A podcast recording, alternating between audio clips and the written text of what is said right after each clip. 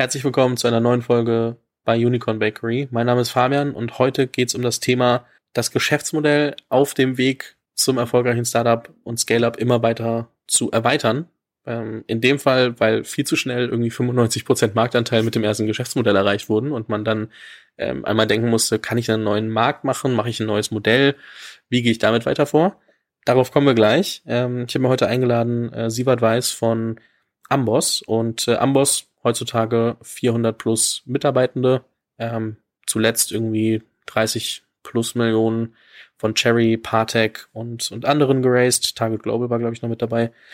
Ähm, achtstelliger äh, Jahresumsatz und äh, dementsprechend einiges, was hier passiert. Was macht Amboss? Ähm, alles, was das Thema Wissen für Mediziner betrifft. Es gibt inzwischen so viel neues Wissen, jede Woche, jeden Monat dass ähm, ja einfach es super schwer ist, da irgendwie ähm, am Ball zu bleiben. Und äh, dabei hilft äh, Amboss, angefangen mit äh, der Examensvorbereitung. Äh, das war auch genau das, was so schnell funktioniert hat, dass man dachte, oh, das, also wir müssen irgendwie noch mehr machen. Also das, das kann ja nicht alles sein. Und ähm, ja, deswegen darüber sprechen wir heute. Ähm, ich glaube, ähm, das ist ein ganz spannendes Modell, weil erstens, wie verklicker ich das eigentlich in einem VC, dass ich vielleicht noch nicht ganz weiß oder dass ich meine Product Offerings in der, also mit der Zeit immer weiter äh, erweitern muss, um eben groß genug zu werden, weil das ist nicht so offensichtlich, also weil es vielleicht nicht immer so offensichtlich ist oder wie viel, wie viel plane ich das voraus, wie viel plane ich das nicht voraus, wie finde ich dann meine Modelle. Darüber können wir jetzt ein bisschen diskutieren. Ähm, deswegen, Sievert, schön, dass du hier bist. Ich freue mich auf die Folge. Danke, Fabian. Ich freue mich auch mega und äh, super Intro. Ich hoffe, ich habe nichts Falsches gesagt bei auch auch mit dem, wie verklicke ich das im VC so falsche Szenarien irgendwie gerade gemalt. Ihr habt äh, selbst Medizin studiert, habt gemerkt, Examensvorbereitung ist ein absoluter Painpoint. Habt dann gesagt, ach, wir haben zwar gerade irgendwie unser Staatsexamen abgeschlossen und sind jetzt quasi fertige Mediziner, Ärzte. Wir machen jetzt aber doch eine Firma. Warum? Also wie, wie kam dieser Switch, anstatt zu sagen, ah, wir machen jetzt irgendwie dann wirklich Medizin und, und praktizieren, ähm, hin zu wir bauen eine Firma, das anderen nicht genauso geht wie uns? Ja, total gute Frage. Also ähm, das klingt äh, leichter, äh, glaube ich, wenn man das so darstellt, als es wirklich war. Ähm, für uns war das auf jeden Fall nicht total offensichtlich, dass wir das machen müssten. Als Mediziner ist man erstmal wahrscheinlich so ungefähr summa summarum zehn Jahre auf dem Weg, Mediziner zu werden und eben Arzt zu werden und als Arzt zu arbeiten. Und sich gegen diesen normalen vorgegebenen Weg zu entscheiden, das äh, kostet schon einiges an Überwindung. Ähm, und dann für einen Weg zu entscheiden, der eigentlich äh, vor allem viel Unsicherheit bedeutet und äh, äh, offensichtliches Risiko bedeutet erstmal. Ähm, das ist das ist nicht so leicht, das ist für einen selbst nicht so leicht, das wird vom Umfeld auch äh, eher ähm, nicht so billigend aufgenommen. Ähm, meine Eltern äh, waren da sehr skeptisch am Anfang und haben gefragt, wieso arbeitest du denn nicht jetzt als wirklicher echter Arzt und sowas.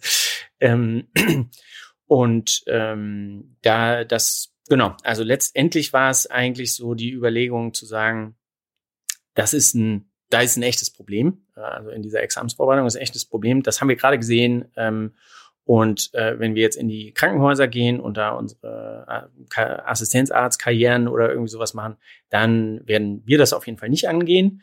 Ähm, und wer weiß, ob das irgendwer anders macht. Und ähm, was dann noch hilfreich war, war, dass wir, wir kamen eben gerade aus dem Studium, also wir waren nichts anderes gewohnt als dieses äh, Studentenleben. Keiner von uns hatte zu dem Zeitpunkt irgendwie Kinder, ähm, also keine Verpflichtungen und wir konnten sozusagen mit diesem studentischen Lebensstil einfach weiterleben.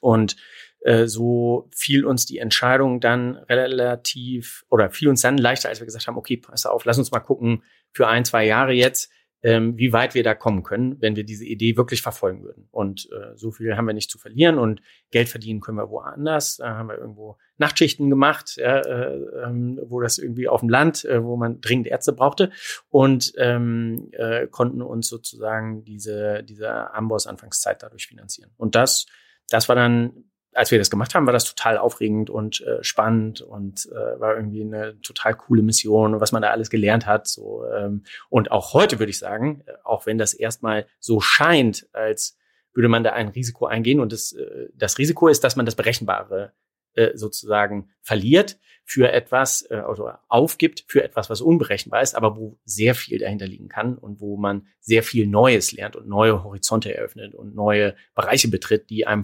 sonst wahrscheinlich verschlossen geblieben wären, selbst wenn das nicht finanziell erfolgreich sein sollte, ja, was ja der eher wahrscheinlichere Fall ist äh, der Statistik nach. Ähm, aber nichtsdestotrotz nimmt man da sehr viel mit. Insofern hier der Appell am Rande, ja, dass man das, wenn man, wenn man sowas sieht und an sowas vorbeikommt, äh, du, durchaus äh, versuchen sollte. Hat er bei euch auf jeden Fall äh, gut funktioniert und ähm, auch ja, ganz spannend, ne? Also wie du sagst, es war halt der ganz andere Weg. Ne? Also die meisten, ich hatte jetzt zwar irgendwie vielleicht drei, vier ähm, Ärzte, die Unternehmer geworden sind, aber nicht der Standard, bis heute nicht und wird es auch nie werden wahrscheinlich, weil sonst äh, hätten wir irgendwann einen Ärztemangel. Äh, nichtsdestotrotz, ähm, ihr habt euch auf ein B2C-Offering äh, konzentriert, also Studenten und Studentinnen ähm, es zu ermöglichen, sich besser aufs Examen vorzubereiten. Heutzutage, ähm, ich versuche so ein bisschen die Brücke zu schlagen, ähm, habt ihr also im Team, um allgemein das ganze Wissen aufzuarbeiten und, und aufzubereiten, habt ihr so 100 plus Ärzte bei euch im Team. Und, und äh, das ist natürlich schon, also von wir bereiten mal auf, was wir damals äh, lernen mussten, ähm, bis hin zu heute macht es ein, ein riesen Ärzteteam, zeigt natürlich, dass sich das Product Offering erweitert hat, also dass es nicht mehr nur um Examen geht, sondern eben auch für den äh, alltäglichen Gebrauch ähm, bei, bei äh, Ärztinnen. Und ähm, das finde ich ganz, ganz faszinierend, weil es war ja für euch auch, also ihr seid ja dann selbst nie die, die Ärzte geworden, die quasi irgendwie eine eigene Praxis haben oder immer irgendwie auf, also ich sag mal, irgendwie dieser eine Spezialist für ein Thema sind, wo man sagt, da will man in Deutschland hingehen. Aber genau solche Leute lernen halt jetzt mit euch. Und das ist eine Zielgruppe, die dann irgendwie später erschlossen wurde. Und das finde ich so faszinierend, weil es ist halt irgendwie doch was, wo man sich darauf einlassen muss und zu sagen, okay, wir fangen mal an, wird schon schief gehen und dann finden wir heraus, wie passt das zusammen. Auch da habe ich es wahrscheinlich wieder deutlich einfacher beschrieben, als es ist. Aber weil der Prozess, ich meine, ich glaube, euch gibt es seit elf Jahren, wenn ich es richtig weiß das ist jetzt nichts, was in drei Jahren passiert ist. Also das darf man auch nicht, nicht unterschätzen. Kannst du mal so ein bisschen beschreiben, was ihr heute alles abdeckt, dass man sich da ein bisschen mehr was drunter vorstellen kann? Also im Prinzip ist es eigentlich so ähnlich, wie du in deinem Intro gesagt hast, dass wir sozusagen Wissen für Mediziner bereitstellen und zwar von Tag eins des Studiums ähm, idealerweise bis zur Rente, ja, ähm, und das auf digitale Art und Weise. Und wenn ich jetzt sozusagen konkrete, sehr konkrete Fragen habe, wie ich etwas machen soll als Arzt, ähm, welche diagnostischen Methoden ich äh, vielleicht bei einer Krankheit, die ich nicht in- und auswendig kenne, ähm, anwenden sollte, um herauszufinden, äh, wo stehen wir hier eigentlich und dann natürlich auch, welche therapeutischen Schritte ähm, dann ist das etwas, was man bei uns nachschlagen kann. Oder wenn man sagt, irgendwie, ich, ich will mich zu einem gewissen Thema irgendwie fortbilden, ja, äh, auch so bin ich mal dran vorbeigekommen und äh, lege mich abends aufs Sofa und lese nochmal was dazu. Das ist dann äh, auch etwas für Ärzte. Für Studierende ist es sozusagen sehr, ist es äh, auf diese Prüfungen zugeschnitten, ist es auf ähm, natürlich auch sowas wie die Praktika zugeschnitten und sowas. Also letztlich bedient es alle diese Lebensstufen auf dem Weg ähm, die ich als Mediziner so gehe, ja. Und das sind ja dann irgendwie, ja, was weiß ich, 40 Jahre oder so. ähm, und äh, hängt aber alles mit medizinischem Wissen zusammen, ja. Und, äh, und unserer Auffassung nach ist, ähm, sind diese einzelnen Stufen eben, die hängen miteinander zusammen. Ja? Und äh, deswegen betrachten wir das gewissermaßen als Kontinuum medizinischen Wissens, was einmal aufeinander aufbaut und wo du dann immer wieder bestimmte Teilbereiche im Prinzip rausnimmst und sagst, okay, das ist jetzt das, was ich brauche, wenn ich eben Anfänger bin auf Station Anfang, äh, also Anfang der Assistenzarztzeit. Das ist da etwas, wenn ich fortgeschrittener bin. Äh, das ist etwas, wenn ich aufs Examen lerne und so weiter. Aber es baut alles aufeinander auf. Es ist konsistent. Es, es hat sozusagen die gleiche Qualität und ich äh, schneide im Prinzip immer die, die Scheiben raus, die ich jetzt gerade brauche. Das ist so war ich von vornherein klar, dass ihr euer Product Offering irgendwie immer weiter erweitern müsst, um, um das abzubilden? War das irgendwas, oder war das erstmal so, hey, das ist das eine Problem, darauf fokussieren wir uns? Und ähm, wie, wie, wie, wie kam das dann, dass ihr gesagt habt, wir müssen das eigentlich erweitern? Ähm, ja, es war uns natürlich nicht klar, dass das äh, alles so sein würde, wie, wie es jetzt dann äh, später passiert ist. Äh, ich glaube, was wir, also wir haben damals ganz klar mit diesem Examensprodukt sozusagen angefangen. Und äh, auch das war damals nicht so als wir, als wir damit angefangen haben, dass, ähm, dass das jetzt für sich genommen schon irgendwie die, sag ich mal, ersten Business Angels äh, sozusagen total überzeugt hätte, weil das ist Education und ist Education eigentlich sexy genug und äh, so kommt da irgendwie das Richtige bei rum, ähm, weswegen wir uns damals und ist auch heute, glaube ich, immer noch keine schlechte Idee, sozusagen überlegt haben, okay, das, äh, es gibt auch noch Ärztemangel, ja, wenn die äh, aufs Examen äh, mit uns lernen und danach Ärzte sind, vielleicht kann man da irgendwie was machen, dass man die ähm, sinnvoll Kliniken und eben diese frisch approbierten Ärzte miteinander zusammenbringt. Auf eine gute Art und Weise natürlich. Ne?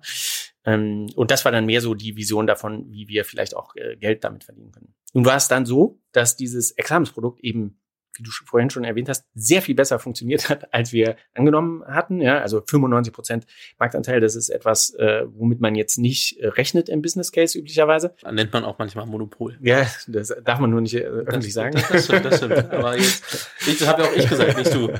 Ähm, ja. Ist auch nur, ist ja auch nur eine theoretische Formulierung dafür. genau, quasi. Ähm, und das war also viel, viel erfolgreicher und äh, diese, die, die Stellenplattform, da haben wir sehr viel äh, Liebe reingepackt und so, aber äh, ist eigentlich ein ganz anderes Thema und das hat, äh, ist nicht so richtig äh, zum Tragen gekommen. Und dann haben wir uns also mehr äh, mit diesem Education-Thema äh, beschäftigt und kamen eigentlich zu dieser ähm, Einsicht, dass eben das alles aufeinander aufbaut. Also wir haben dann gesagt, okay, es gibt auch noch ein erstes Staatsexamen, was wir jetzt äh, rausgegeben haben, weil das zweite Staatsexamen gibt. Ein erstes Staatsexamen funktioniert im Prinzip so ähnlich, der Inhalt ist ein bisschen anders, aber und das Wissen ist die Grundlage für das, was du dann im zweiten Staatsexamen brauchst. So, das ist das eine. Wenn du dann äh, auf dieses Examen gelernt hast, dann gehst du idealerweise mit diesem Wissen natürlich äh, als Arzt weiter in die Fachrichtung, die du dann irgendwie einschlägst und hast das nicht alles verloren, brauchst aber neues Wissen oder zusätzliches Wissen, was dazu passt. Und zwar also eben praktischere Informationen. Was mache ich jetzt, wenn da jemand ist mit Herzinfarkt? Ja, äh, welche Schritte in welcher Reihenfolge? Und äh, wie schließe ich aus, äh, dass der ähm, nicht noch was anderes hat oder irgendwie sowas? Ja. Ähm, und da, da wurde uns klar, dass das eigentlich alles in dieses System passt. Ja? Äh, und dieses System eben, ja, das hat diese Fragen, aber es hat eben vor allem eigentlich auch so eine Art Enzyklopädie medizinischen Wissens. Ja? Und das kannst du immer weiter erweitern und dann quasi nach dem Zwiebelprinzip sozusagen äh, einzelne Schichten freilegen.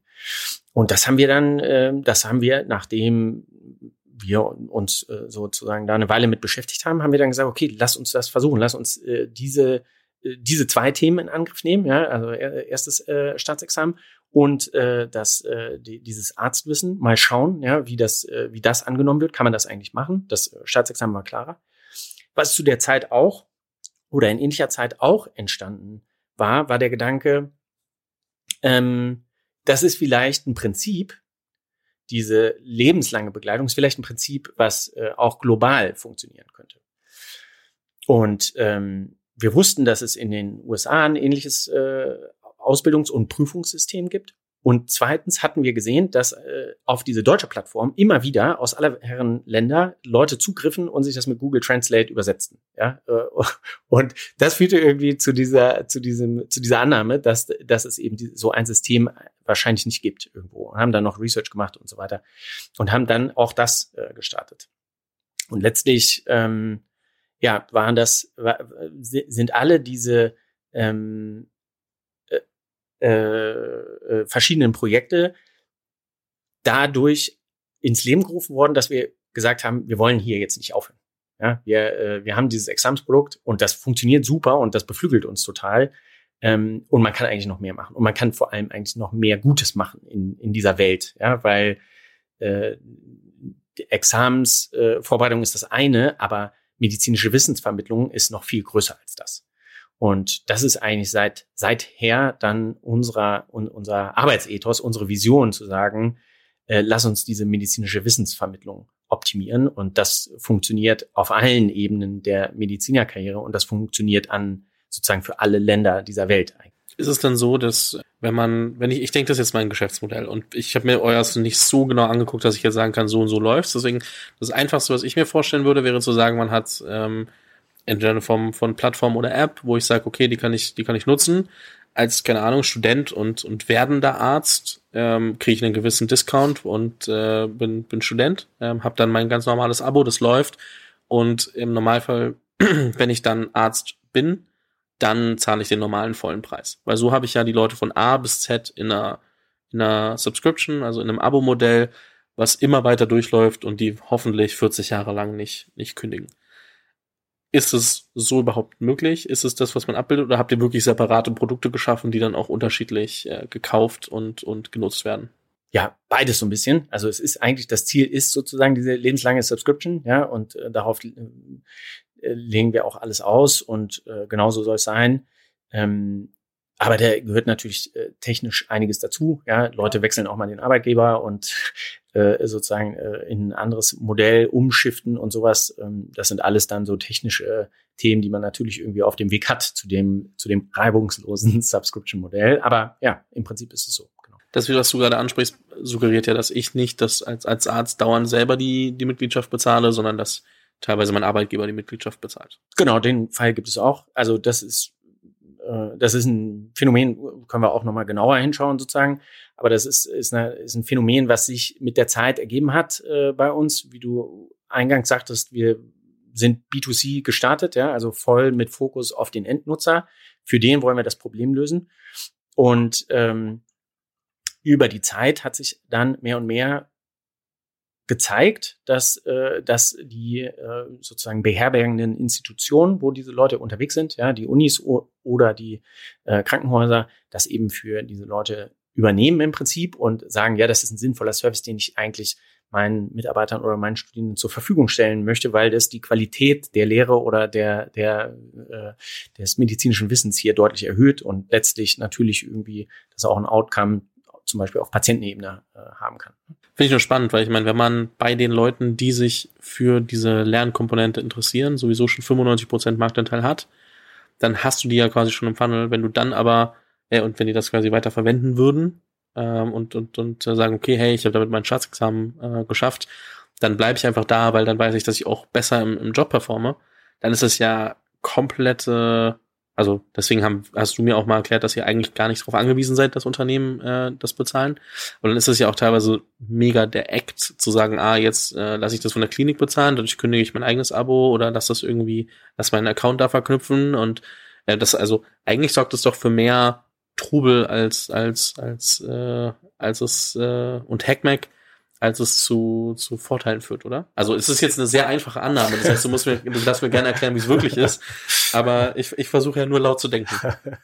Ja, dieser laute Gedanke ist nicht, äh, nicht verkehrt. Äh, es ist natürlich, ist das immer eine äh, Abwägung, ne? Aus dem, ähm, also äh, es kann ja auch sein, dass, äh, ich meine, nun haben wir die 95 Prozent bei den Studierenden und ja, jede Generation wächst sozusagen mit Amboss dann in die Ärzteschaft rein und ähm, nutzt das auch zu einem Großteil. Es gibt aber ja auch, äh, gab ja vor Amboss auch schon Ärzte und die ähm, wollen wir irgendwie auch für dafür gewinnen und und genau, und äh, es ist ja jetzt auch, wir haben ja auch nicht global äh, 95 Prozent der Medizinstudierenden, also an anderen Orten gibt es dann auch mal andere Dynamiken. Und insofern ist es äh, tatsächlich immer so ein bisschen eine Abwägungsfrage. Ja? Äh, ist, ist es sozusagen von Vorteil, ähm, äh, mit der Institution äh, äh, ins Gespräch zu gehen oder, oder zusammenzuarbeiten oder äh, bringt es das nicht? Oder äh, oder es informiert eben dann auch das Gespräch mit äh, der Uni oder dem, dem Krankenhaus, ne, wo man sagen kann, okay, also wir sind jetzt eben schon so viele Leute, dann können wir, wir können uns jetzt nicht, nicht selber irgendwie das Bein absägen, ja, das äh, funktioniert dann irgendwie nicht oder so, ne? oder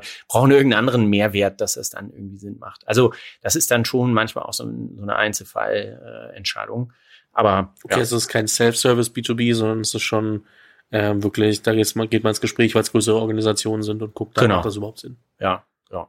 Das so, äh, erklärt ja, zumindest, also da versteht man es ein bisschen besser. Ja. Ne? Ich, ich versuche ja nur ja. Äh, einmal so Gedanken, die mir bei so einem Geschäftsmodell einfallen, irgendwie reinzuwerfen, weil das hilft ja dann auch irgendwie, wenn jetzt gerade jemand zuhört, dann selbst ein eigenes Modell so ein bisschen in die Richtung ja. zu denken. Mhm. Und ähm, dass ihr euch da ein paar mehr Gedanken gemacht habt als ich, ist ja klar. Aber hoffe ich zumindest. Deswegen, ähm, äh, das äh, ist halt immer so, erst, erst eine Hypothese aufstellen, dann auseinandernehmen lassen. Das äh, ist, ist äh, glaube ich, ganz gut. Dann, dann versteht man nämlich schneller, wo, wo man eigentlich landet. Ähm, ihr habt es ja so gemacht, ihr habt ja, wie du sagst, das, äh, also B2C, B2B etc. Also ihr habt dann verschiedene Geschäftsmodelle dazu genommen und verschiedene Product Offerings und parallel internationalisiert. Also ihr habt ja beides gemacht. Mhm. Habt ihr das gleichzeitig gemacht oder habt ihr das mit ein bisschen Zeit versetzt gemacht? Also Und wie habt ihr entschieden, ähm, ob jetzt mehr Kapazität auf Internationalisierung oder mehr Kapazität auf neue Product Offerings gehen soll? Beides ist ja also erstmal genug Potenzial für Wachstum. Ja, hm, also da muss ich einmal kurz zurückdenken. Aber ich, äh, prinzipiell würde ich sagen, das ist schon, also wir haben schon ziemlich vieles parallel gemacht. Ähm, weiß, weiß nicht, ob das sozusagen, äh, äh, im Nach ob man das im Nachhinein anders machen würde, aber ähm, also bisher ist es, ist es ja eigentlich irgendwie so weit ganz gut gelaufen. Ähm, es ist, wir haben natürlich irgendwie äh, Fokusbereiche ausgewählt, ne, wo wir gesagt haben, so, ähm, also wir haben ja quasi Internationalisierung gemacht, vor allem mit Blick auf die USA. Wir haben gesagt, okay, die USA, das wird, wenn wir internationalisieren, wird das sehr wahrscheinlich der bedeutendste Markt erstmal sein für uns, ja, oder zumindest sind andere relativ große Märkte äh, kulturell ein bisschen ferner von uns und, und so weiter. Außerdem ist USA eben ein Markt, der eine Vorbildfunktion hat für die gesamte Medizin, ähm, was zumindest äh, sozusagen die Ausbildung angeht und auch die ähm, sozusagen die Standards, die da gesetzt werden in Bezug auf äh, sozusagen äh, Therapie und Diagnostik. Nicht so sehr, was das Gesundheitssystem angeht. Ne? Da wissen wir auch, dass das nicht so gut funktioniert. Aber das, was, was sozusagen an Erkenntnissen aus den USA kommt und in Guidelines gegossen wird und so weiter, das ist, das ist sozusagen welt, weltweites äh, Vorbild. Und deswegen ist das so, das so im Prinzip unser Ankermarkt.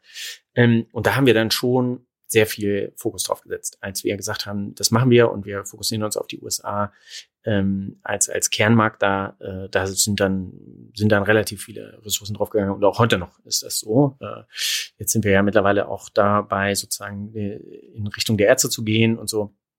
Und da, äh, das ist schon sehr intensiv, auch weil der Markt natürlich ein, äh, der ist jetzt kein Selbstläufer, sondern da gibt es andere Player und so.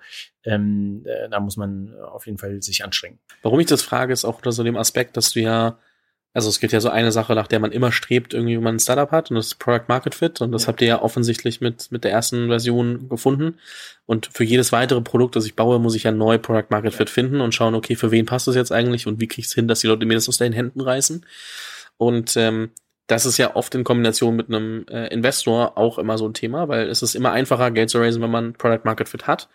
Ähm, es ist aber super schwer, wenn man dem, glaube ich zumindest, ähm, und, und erfahrungsgemäß, was ich so mitkriege, es ist nicht so einfach, den zu verklickern, dass man jetzt neue Produkte baut und für die alles wieder neu beweisen muss. Also klar, man hat im Bereich Medizin schon mal gezeigt, dass man ein Produkt bauen kann, aber es ist trotzdem so, dass es halt ähm, eine spezielle Zielgruppe war und da muss man trotzdem sagen, hey, wir glauben auch, dass wir das nochmal für diese und diese Zielgruppe und für dieses und dieses Offering ähm, nachziehen können und das nochmal auf die Beine stellen können. Und ich meine, ähm, ist ja jetzt nicht, ich sag mal, ist jetzt nicht der Standard, dass man irgendwie drei, vier, fünf, sechs, sieben Produkte richtig, richtig geil trifft. Also ist jetzt klar, du, du weißt ein bisschen besser, wie man's, wie man's macht und wie man's angeht, aber es ist jetzt, ist es immer mit Risiko verbunden. Und deswegen hatte ich so nach Internationalisierung und nach ähm, neuen Product Offerings gefragt, wie, also ihr habt ja Investoren mit drin, haben wir schon drüber gesprochen, ganz am Anfang, oder ich zumindest im Intro.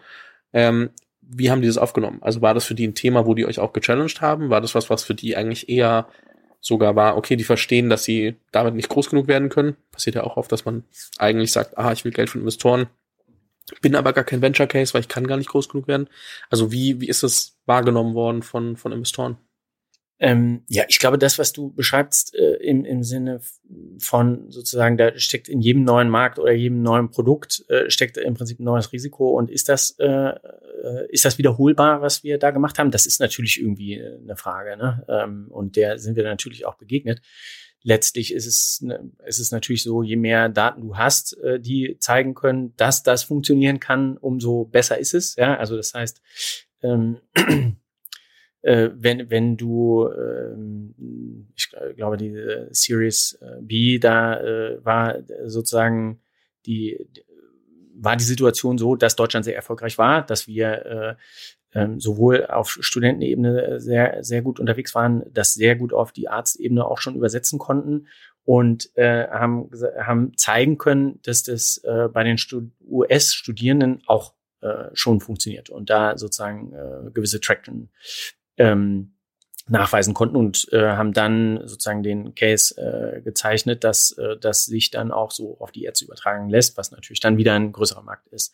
Und klar, da gibt es immer irgendwie Skepsis. An der Stelle hatten wir schon einen Track Record, der irgendwie gezeigt hat, ja, guck mal, hier, das hat, das hat alles schon geklappt und äh, ähm, äh, wir sehen die Vorteile dieses Produktes, was wir da in die, die jeweils neuen Märkte bringen, in ähnlicher Weise immer noch dort auch geltend, ja, ähm, und, und die, die Incumbents da vor Ort sozusagen, die, die treffen wir auf, auf einer sehr vulnerablen Flanke. Das hat letztendlich, glaube ich, schon dazu geführt, dass das überzeugend war. Aber, aber natürlich, ja, wenn, wenn du früher unterwegs bist oder zu einem früheren äh, Status äh, sozusagen in die äh, Situation kommst, dass du irgendwie dieses Geld brauchst und diese Daten nicht hast, dann ist es natürlich alles immer schwieriger. Das ist, glaube ich, ganz spannend, weil das jetzt gerade auch nochmal zeitlich einordnet, wann das eigentlich passiert ist. Das ähm, so, als nämlich schon Traction da war in äh, Heimatmarkt plus ähm, in beiden Product Offerings. Dann das erste in die USA gebracht, nicht beide parallel. Also weißt du so, das glaube ich bringt gerade nochmal so für alle, die das vielleicht nicht so ganz klar schon verfolgen konnten, nochmal Licht ins Dunkel und zeigt, ah, okay, auch wenn ich vieles parallel mache, heißt das nicht, dass ich alles gleichzeitig mache. Also wenn ich ein neues Produkt im Heimatmarkt mache, mache ich nicht beide Produkte gleich irgendwie im, im US-Markt. So, also so das auch mal mal einzuordnen und ähm, zu sagen, okay, gut, ähm, so kann ich das dann aber auch dementsprechend einem Investor verklickern, weil ich teste parallel äh, Vertikalisierung und, und, und äh, Horizontalisierung, also Internationalisierung und, und neues Modell. Und ähm, das ist, glaube ich, super wichtig. Ähm, wenn du dir andere Geschäftsmodelle anguckst, findest du es gut, wenn Leute sagen, ah, ich muss neue Product Offerings schaffen über die, die Customer Lifetime, weil ich sonst vielleicht schneller an meine Grenzen stoße? Oder sagst du, das erste, das Geschäftsmodell, was die Leute finden und, und dir vorstellen, ähm, sollte schon irgendwie direkt knallen können, sage ich jetzt mal. Ja, also da habe ich sicherlich äh, ein Bias drauf äh, auf dieses Thema. Aber also ich, ich, ich würde sagen, ähm, dass es nicht unbedingt von Nachteil sein muss, wenn man erstmal in einem, sagen wir mal, kleineren Bereich unterwegs ist, den man aber dann schneller durchdringen kann und äh, wo man schneller Erfolg zeigen kann und dann auch zeigen kann, dass es natürliche Erweiterungspotenziale von dort aus gibt. Wenn das so ist, dann finde ich das eigentlich nicht schlecht. Ich kann mir schon vorstellen, dass man, und das, das habe ich jetzt nur nicht in eigener Erfahrung erlebt, äh, aber dass man in, in so einem sehr großen Markt auch sehr schnell irgendwie untergehen kann, sehr schnell zerquetscht werden kann, sehr schnell irgendwie gar nicht richtig Fuß fassen kann und äh, andere dich links und rechts überholen und gar nicht klar ist, was ist jetzt eigentlich das Offering, äh, was ich brauche, um, keine Ahnung, was weiß ich, den HR-Markt oder irgendwie sowas, HR-Tool-Markt zu überrollen. Ja, das ist dann, da muss ich dann vielleicht schon eine, echt eine ganze Menge anbieten. Also ich finde so dieses, ähm, ich finde dieses scheibchenweise Vorgehen eigentlich gar nicht schlecht, weil du eben auch ähm, damit dich sehr stark fokussieren kannst und äh, eben ähm, äh, sozusagen nicht gleich die ganze Welt erobern musst, sondern an einer Stelle zeigen kannst, da musst du richtig gut sein. Und wenn das dann vielleicht auch sogar eine strategisch wichtig, wichtige Stelle ist oder so ein neuralgischer Punkt irgendwie in diesem System, in dem du unterwegs bist, ähm, dann kann das, glaube ich, sehr, sehr wertvoll sein, diese Stelle zu haben. Und dann hast du im Prinzip wie so ein Leuchtturm. Von dort aus kannst du dann irgendwie sagen, okay, super, von hier aus geht's logisch weiter in der Richtung. Und so war es für uns im Prinzip eigentlich auch. Diese Erweiterungen sind ähm, eigentlich alle logisch innerhalb dieser, äh, sage ich mal, innerhalb einer Geografie oder sowas, ja, oder eines Sprachraums. Die, die schließen sich sozusagen natürlich an. Ähm, das einzig Unnatürliche ist vielleicht sozusagen sowas wie Internationalisierung. Ne? Ähm, aber ja, und so fühlt sich das dann, glaube ich, auch für die, für die Nutzer so an. Das ist äh, eigentlich, oh Mensch, toll, das wächst mit mir mit. Und äh, äh, da habe ich noch Examen gemacht, aber es begleitet mich immer weiter. Ähm, und das ist eigentlich auch so diese, die, diese Logik, äh, die ähm, sehr gut funktioniert, auch, auch, für, auch in der Internationalisierung. Ich bringe da mal ein zweites Beispiel aus einem anderen Bereich. Äh, Bastian Krautwald, ähm, jetzt umbenannt die Firma auf Own, äh, hat mal angefangen mit deiner Studienfinanzierung und sind dann ähm, rausgegangen, haben dafür gesorgt, dass du den BAföG-Antrag digital ausfüllen kannst in 15 Minuten und du weißt danach, kriege ich BAföG oder nicht. So, es gibt halt einen Standardkatalog und dadurch kannst du die Kriterien festlegen, kannst digitalisieren. Ähm, und schon immer in einem Pitch-Deck, wenn er das in Investoren geschickt hat, war drin gestanden, dass es jetzt erstmal darum geht, dass Studenten, das ist das erste Mal, wo sie, für manche ist es das erste Mal, wo sie überhaupt Geld bekommen, ob über KfW, ob über ähm, BAföG oder andere Sachen, oder dann anfangen zu arbeiten. Es gibt ja, also manche fangen früher an, manche später, aber das ist so der Punkt, wo sie sich das erstmal auch eigenverantwortlich mit dem Geld wirklich auseinandersetzen müssen und dann gucken, dass sie ihren Lebensunterhalt bestreiten können. Das heißt, es geht erstmal darum, dafür zu sorgen, dass sie Geld bekommen und sie dann vielleicht auch abzuholen und zu sagen, hey, dein Geld kannst du am besten mit uns verwalten. So, was bedeutet das? Sie haben dann ähm, beschlossen, als dann Marktführer für Studienfinanzierung waren in Deutschland, wir machen jetzt eine Bank.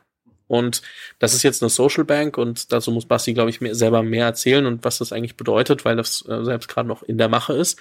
Hat aber dann irgendwie auf der, auf der Traction, die da war, fünf Millionen Euro von EQT und von 468 Capital geraced und hat äh, gesagt, okay, damit bauen wir jetzt ein Produkt, was ist, was dann unsere Studienfinanzierung nur noch als Feature inkludiert, wo wir dann irgendwie ein Instant Payout, äh, also sofortige Auszahlung des BAföGs und Co. eigentlich bestätigen können, weil wir wissen ja anhand von Daten, dass wenn wir richtig, also wenn wir sagen, du kriegst BAföG, dann kriegst du auch BAföG. Ähm, und das dann quasi auch hinten dran gehängt.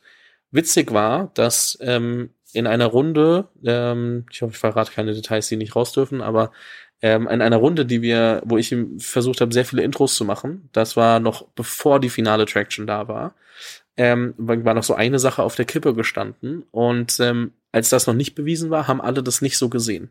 In dem Moment, wo er dann gezeigt hat, hey, guck mal, das, worauf ich jetzt gerade mit äh, zwei Jahre lang hingearbeitet habe, dieses eine Ding live zu kriegen, dieses eine Produkt, was immer so 98 Prozent vor Fertigstellung war, lag aber eher an, an der Institution und weniger an an ihm und an dem Modell. Das war einfach, wenn so eine staatliche Institution braucht halt recht lange. Ähm, und dann war das live und auf einmal ähm, war dann äh, ja die die Bewertung irgendwie mal zehn und äh, alle wollten investieren und auf der Traction ging es dann viel einfacher. Das heißt, man muss selbst auch gucken, so was muss ich als erste Kernhypothese beweisen, bis ich überhaupt an dem Punkt bin, dass ich sagen kann, hey, das ist mein nächstes Offering. Also du darfst so denken, aber du musst dir schon klar machen, was muss ich beweisen. Mhm. Ich glaube, das, das, das hilft dann nochmal, um das, um das selbst irgendwie weiterzudenken, weil ich habe es gesehen, wie es ist, wenn du kurz davor bist, das bewiesen zu haben, aber es fehlt noch so zwei Prozent, dass es wirklich Klick macht und ähm, dann wird alles einfacher, aber dann hast du, wie du sagst, diese Traction, die ihr auch hattet, wo du sagen konntest, guck mal, also wir haben es hier schon bewiesen, dass wir es können und dass wir verstehen, was die Zielgruppe möchte und dass wir da ein Produkt bauen können. Und jetzt legen wir noch einen drauf. Und ich glaube, das fehlt ähm, oftmals, dass man zu früh sagt, hey, guck, das ist das, was wir vorhaben und so irgendwie ganz große Bilder zeichnet, aber noch so gar keinen Plan hat, wie man in die Richtung geht. Also es ist ja auch, wie du vorhin gesagt hast, es ist ja auch nicht so leicht, äh, wiederkehrend gute Produkte zu bauen. Und das ist natürlich das, was äh, wahrscheinlich ein Investor dann auch sieht. Ja? Wenn jemand sagt, okay, pass auf, ich fange hiermit an und dann baue ich noch das und dann baue ich noch das und dann baue ich noch das. Und dann sagst du jedes Mal, ja, Mensch, da ist in jedem dieser Themen ist irgendwie äh, eine Tonne Risiko, ja, und ob das wirklich klappt und keine Ahnung. Ja, so 0,1 hoch x. Genau, also das, das, wird jedes Mal unwahrscheinlich. Genau, das geht halt, das wird halt immer mehr discounted, ja. Und äh, so, klar, das verändert sich natürlich total, wenn du sagst, okay, hier, guck mal, Case 1 ist bewiesen äh, und äh, von dort aus kann ich weiter. Und ich habe jetzt wirklich eine, äh, eine strategisch wichtige äh, Position eingenommen. Ne? Und ja, ich glaube, also ich, was vielleicht hilfreich ist, ist, wenn man sozusagen sich davon auch jetzt nicht total ähm, einschüchtern lässt, dass, die, dass diese Vision eben nicht im Ganzen gesehen wird. Weil nur wenn man das selber sieht und, und vielleicht auch aus äh, der eigenen Sicht irgendwie als einigermaßen realistisch äh, äh, ein, einschätzt, ähm, äh, ist das eben für jemanden anders ganz anders. Und, äh, und ähm, trotzdem kann man das ja dann beweisen. Also ich glaube, die, die, die Kern, Arbeit ist eben dann diesen ersten Markt wirklich zu erschließen und den wirklich äh, zu äh, äh, ja idealerweise äh, so äh, sehr, mit sehr guter Traction irgendwie ähm, äh, zu besitzen oder sowas und von dort aus dann weiterzubauen. Und dann, dann, ich glaube, dann, dann verändern sich auch die Logik dahinter. Das, ähm ja, ist ja auch quasi eine Floskel zu sagen, hey, wenn es alle so sehen würden wie du, dann würden es halt auch alle machen. So ja. als Gründer musst du ja irgendwie gegen den Strom schwimmen und irgendwas machen, was andere nicht sehen, weil sonst äh, hast du jetzt nicht die Upside, um da irgendwie einen Case zu bauen, den, den halt nur du bauen kannst. Dementsprechend, also diese Überzeugung brauchst du schon und da darfst du dich, glaube ich, nicht, nicht verunsichern lassen. Ähm, und ja, am Ende, wenn man sich gerade Dachinvestoren und, und VCs anguckt, dann, äh, auch wenn die mich jetzt hauen mögen, aber sind ja doch viele sehr risikoavers und gucken halt bis zu einem gewissen Grad, ah, kann ich mir das vorstellen und versuchen das halt irgendwie an Modellen irgendwie auch fix zu machen und nicht nur auf die Person und auf die Visionen so Moonshot-mäßig zu gehen, sondern zu sagen, oh, also wenn ich jetzt zu viele Moonshots mache, dann kriege ich mein Portfolio nicht richtig hin, dann mache ich lieber einen, der nicht so Moonshot-mäßig ist, aber mehr so mein, mein Return auch mitbringen kann. Und ähm, jeder, der in der ersten oder zweiten Fondsgeneration ist, ähm, kann sich an die eigene Nase fassen, weil die Leute wissen, dass es oftmals, oftmals so ist. Und wenn man sich mit denen privat unterhält, dann, dann ist es auch so. Äh, wenn man sich dann mit ihnen öffentlich unterhält, dann ist es natürlich nicht so, dann ist man natürlich der Bold Investor und ist auch fein und äh, das passt auch, aber das muss man als Gründer einfach wissen.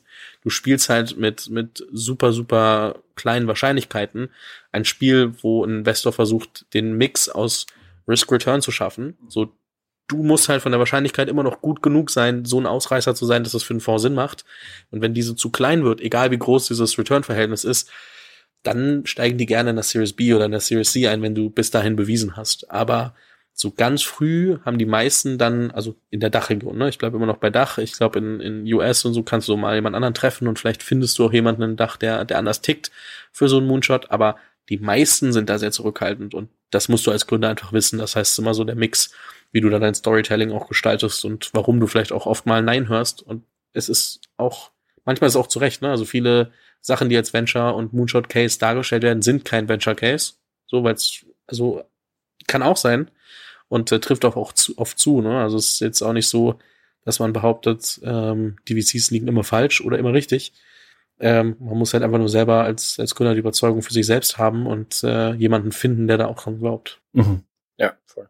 Ja, finde ich nur, also ist manchmal schwer zu, zu durchdringen, wenn man noch nicht so mit allen VCs mal gesprochen hat und, und oder was heißt allen, mit vielen zumindest, ne? Aber ähm, das ist, das ist schon immer faszinierend. Ähm, wie sie dann teilweise öffentlich auftreten und wie sie dann teilweise eigentlich denken kann schon manchmal eine Diskrepanz sein. Als Gründer, der gerade ein paar VCs drin hat, würde ich mich dazu jetzt nicht äußern aber, und es einfach erstmal stehen lassen, aber ähm, ich darf ja darauf rumhauen.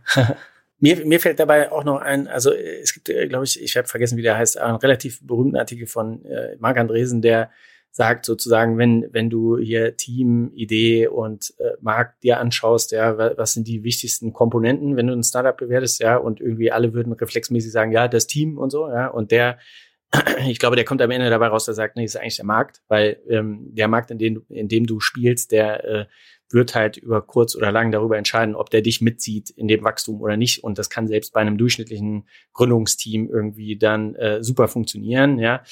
Ähm, und ja, also keine Ahnung, das ist vielleicht auch eine Binsenweisheit oder was, was weiß ich was, ja, aber letztlich ähm, ich glaube, da, da, es kann schon auch was dran sein an dieser Größe des Marktes äh. Ja, äh, das haben wir sozusagen nicht initial bei uns so drin gehabt. Unsere, natürlich ist unser Markt jetzt auch größer und das, was wir uns da anschauen, hat sich halt sukzessive weiterentwickelt und gibt natürlich auch dann sowas wie Märkte, die es noch gar nicht gibt, vielleicht, ja, äh, sozusagen, wie bemesse ich den jetzt? Der ist eigentlich, der Markt ist eigentlich viel größer, ja, muss ich Taxiindustrie und Delivery und keine Ahnung was miteinander kombinieren, um zur Gesamtgröße zu kommen oder so.